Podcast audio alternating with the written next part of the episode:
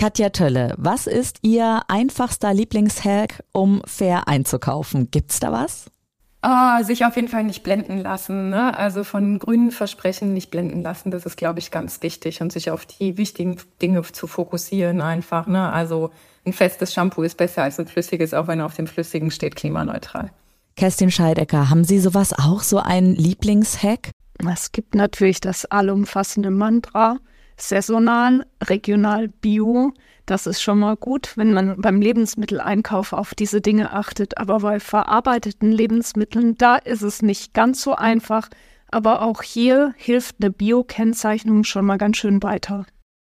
Und mehr Tipps gibt es jetzt. Campus Beats. Wir sprechen mit den klügsten Businessköpfen einfach über das, was sie wirklich bewegt. Campus Beats, dein Business Update. Worum geht's? Aktuelle Trends, neue Skills, Bücher. Campus Beats. Grüne Verpackung, grüne Labels, grüne Versprechen. Ja, Greenwashing steckt, hm, ich will nicht sagen immer, aber doch schon häufiger als wir denken dahinter. Woran erkenne ich denn das? Woran erkennt ihr das? Antworten gibt's heute. Es geht darum zu entdecken, wie wir wirklich nachhaltig einkaufen können. In allen Lebensbereichen, egal ob Strom, Seife oder Tomaten. Und die Tipps dazu, wie Konsum fair, nachhaltig und klimafreundlicher geht, kommen von Kerstin Scheidecker und Katja Tölle. Nachzulesen im Buch gibt's das auch in Grün, erschienen im Campus Verlag. Und hier sind die Autorinnen. Hi, schön, dass Sie heute da sind. Hallo. Hallo. Mein Name ist Andrea Peters und Sie beide sind die Köpfe der Chefredaktion bei Ökotest. Sie sind also absolute Top-Expertinnen im Faktencheck. Denn die Ökotest-Redaktion schaut unabhängig auf die Industrie und deckt dann auf, was in Sachen Greenwashing echt ist und was denn fake ist.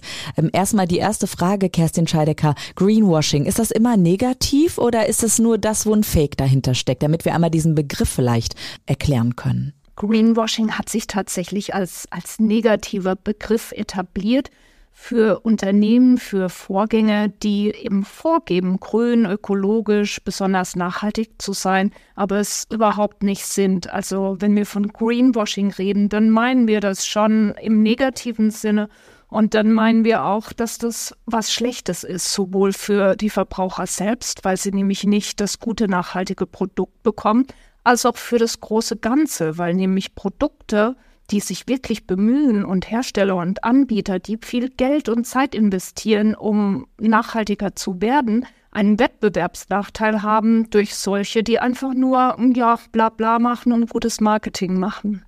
Katja Tölle, was gehört denn eigentlich dazu, wenn es kein Greenwashing ist, sondern wirklich nachhaltig ist, klimafreundlich? Hat das immer was mit der Umwelt, mit der Natur zu tun oder geht es da auch um Menschenrechte zum Beispiel? Na klar, wirklich nachhaltige Produkte, da geht's natürlich, da geht's nicht nur um die Umwelt, nicht nur um das Klima, da geht's natürlich auch darum, dass wir fair und gerecht einkaufen wollen einfach. Ne?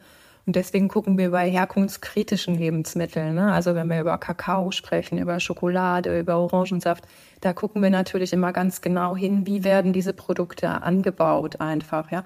Und es hängt eben häufig zusammen. Also es ist zum Beispiel gerade, wenn wir uns jetzt den Anbau von Gemüse oder Obst in, in, in, in fernen Ländern angucken, ne, dann da werden häufig Pestizide gespritzt, die bei uns längst verboten sind. Das ist natürlich nicht nur für die Umwelt ein Problem, sondern eben auch für die Menschen, die dort arbeiten. Ne? Also es geht Hand in Hand letztlich. Ja, was sind denn so die schlimmsten Produkte, die sofort aus jedem, ich sag auch mal aus jeder Büroküche oder so verschwinden könnten oder aus jedem Haushalt, der so bei uns ist? Oder was ist auch innerhalb ihrer Recherche dann bei Ihnen aus dem Haus geflogen, Katja Tölle?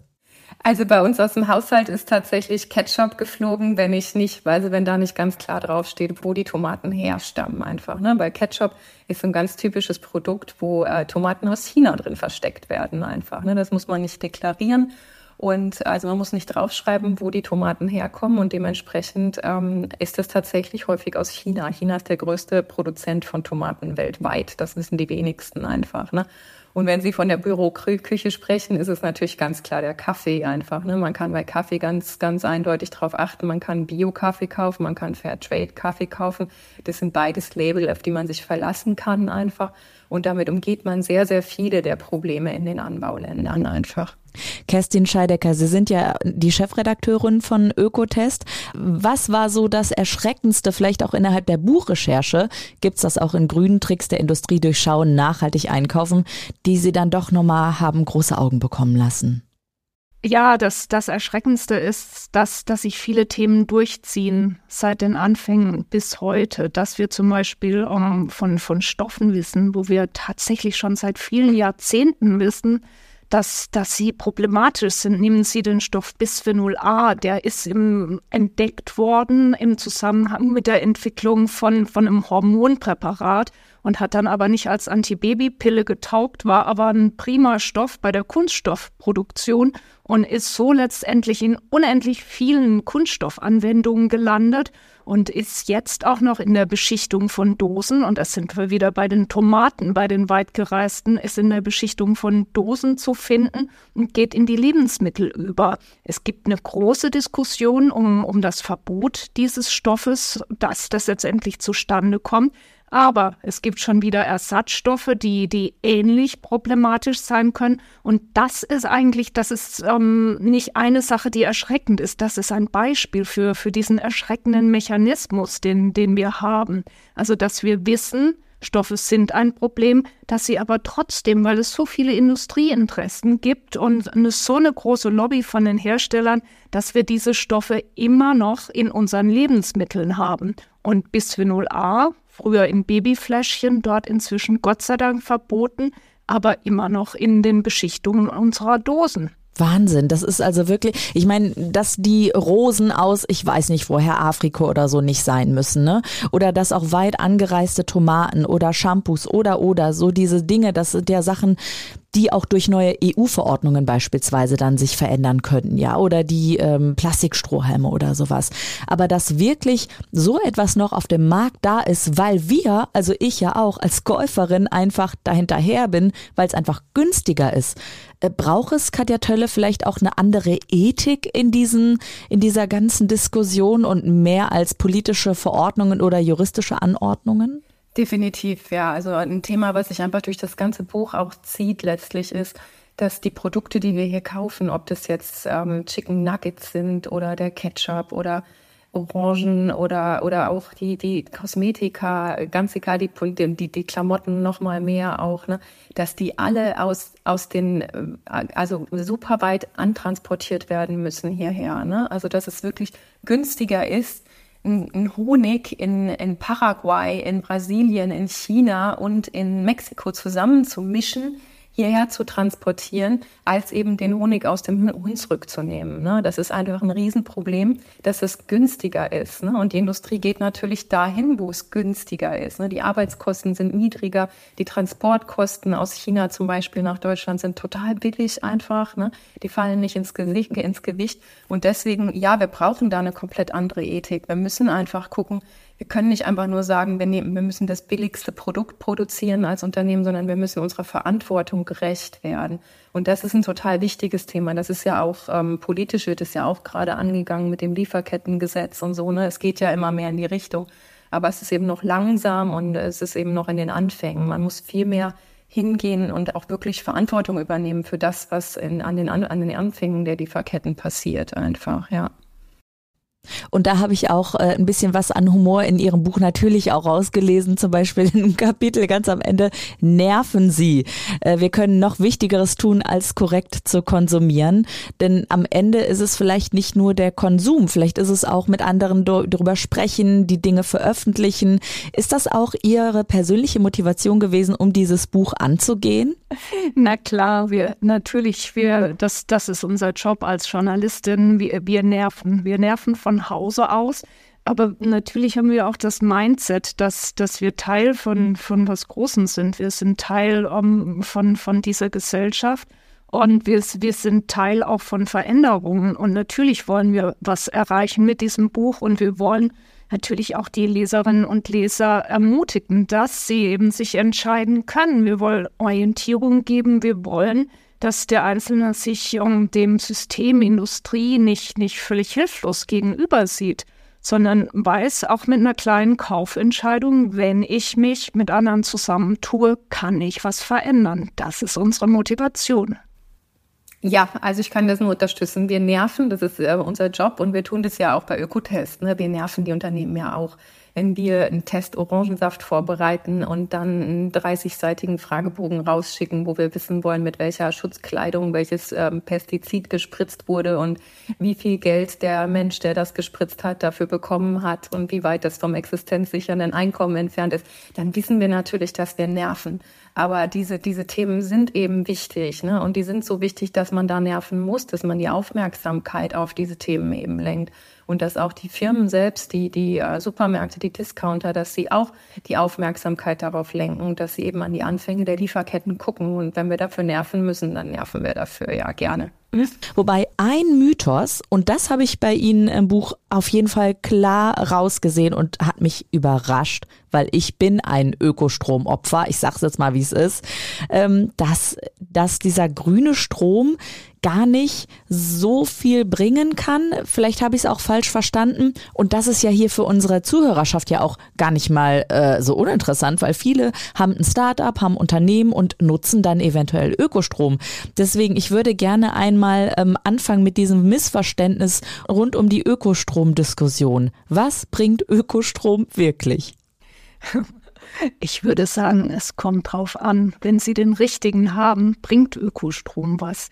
Aber es gibt am Markt ganz viele Produkte, Ökostromprodukte von, von großen Stromanbietern, die einfach auf einem reinen Zertifikatehandel beruhen, die also die, die Masse oder die Menge an, an ökologisch regenerativ erzeugtem Strom nicht erhöhen, und deshalb ähm, sagen wir in unserem Buch auch, schaut genau hin, welchen Tarif ihr kauft und im Zweifel lieber einen günstigen, normalen Tarif von einem Unternehmen, was euch sympathisch ist, als von einem großen Stromanbieter einen, einen Tarif, der eben nichts für die Energiewende bringt. Es ist tatsächlich kompliziert, weil wir in Deutschland hier ein System haben, was öffentlich den Strom, den Ökostrom fördert aber das, was wir als Steuerzahler, ähm, die ganzen Kraftwerke, die wir bereits bezahlt haben mit unserer EEG-Umlage, das sind nicht die Kraftwerke, die den Strom liefern, den wir dann als Ökostrom kaufen.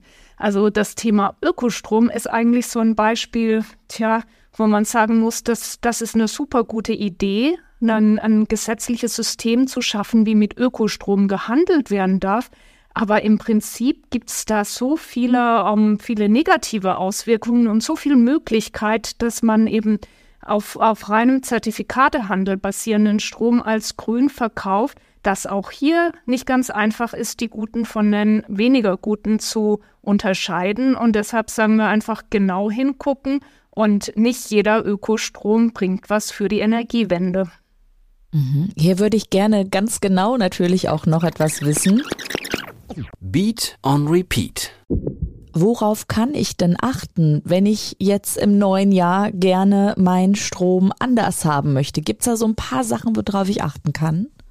Es gibt zwei verlässliche Siegel. Das ist zum einen das OK Power Label, zum anderen das grüner Strom Label.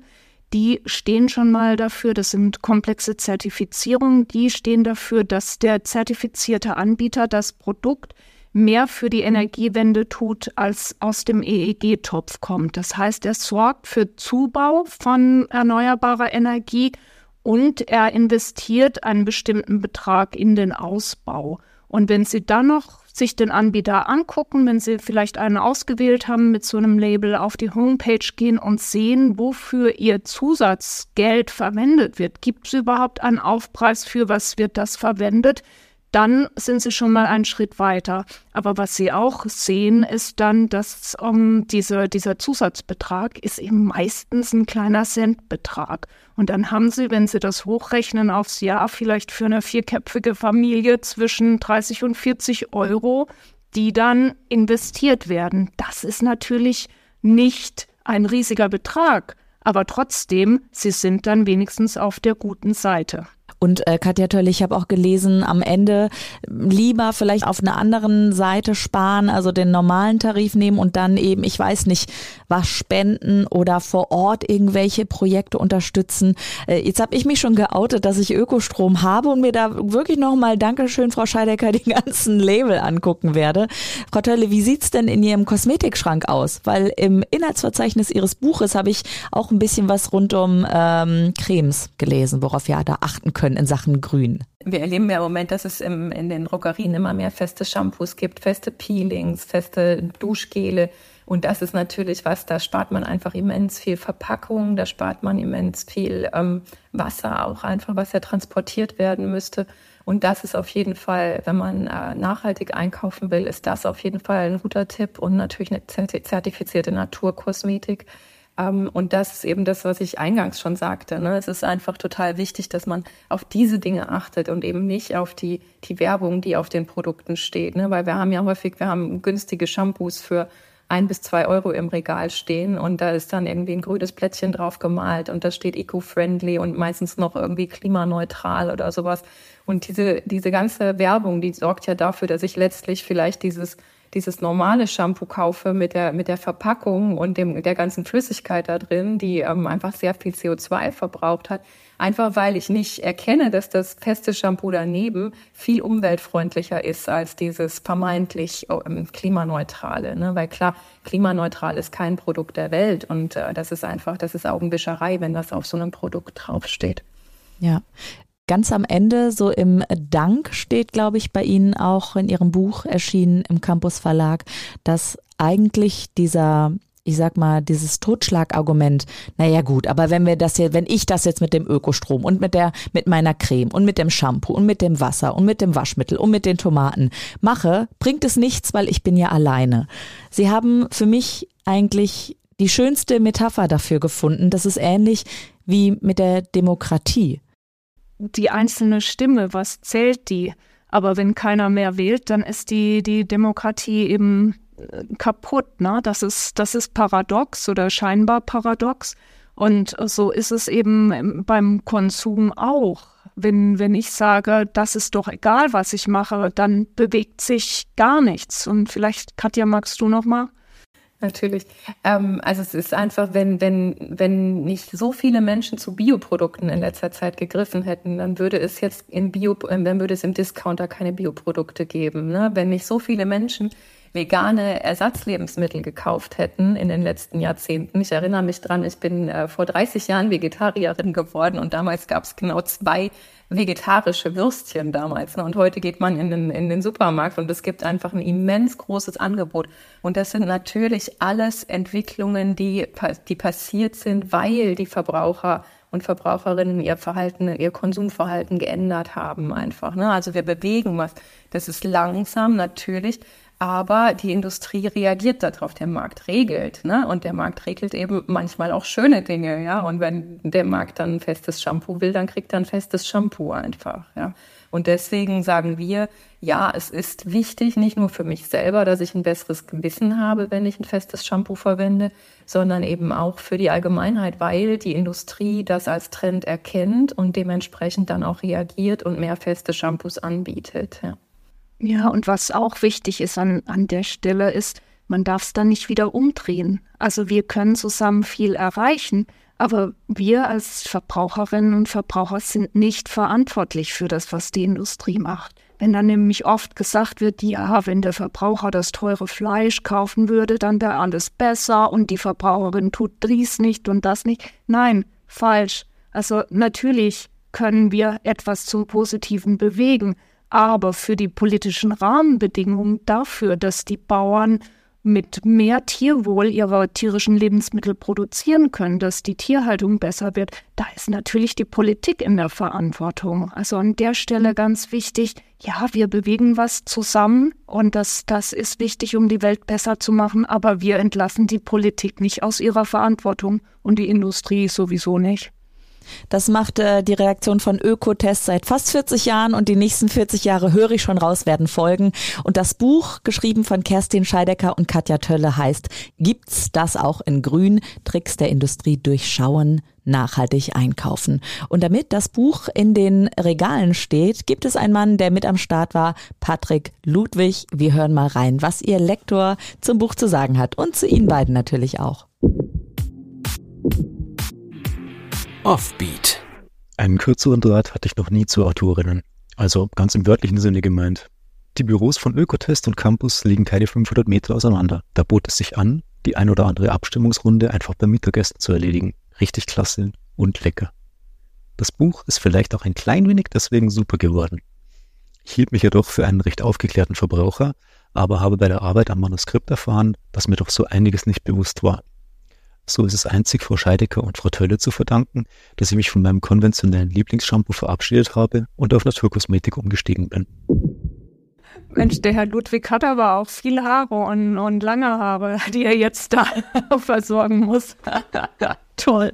Wir haben auch einfach festgestellt, dass er ein sehr teures Shampoo benutzt hatte und äh, dass er da auch einfach demnächst ein bisschen Geld sparen kann, weil darüber, wo wir uns ja auch immer aufregen, ist, dass es eben, wenn man sich nachhaltiger oder sozialer oder fairer verhalten will, dass man meistens tiefer in die Tasche greifen muss. Ne? Und das äh, gilt eben bei Kosmetik nicht unbedingt, weil es bei Kosmetik eben auch sehr viele konventionelle, sehr, sehr teure Marken gibt.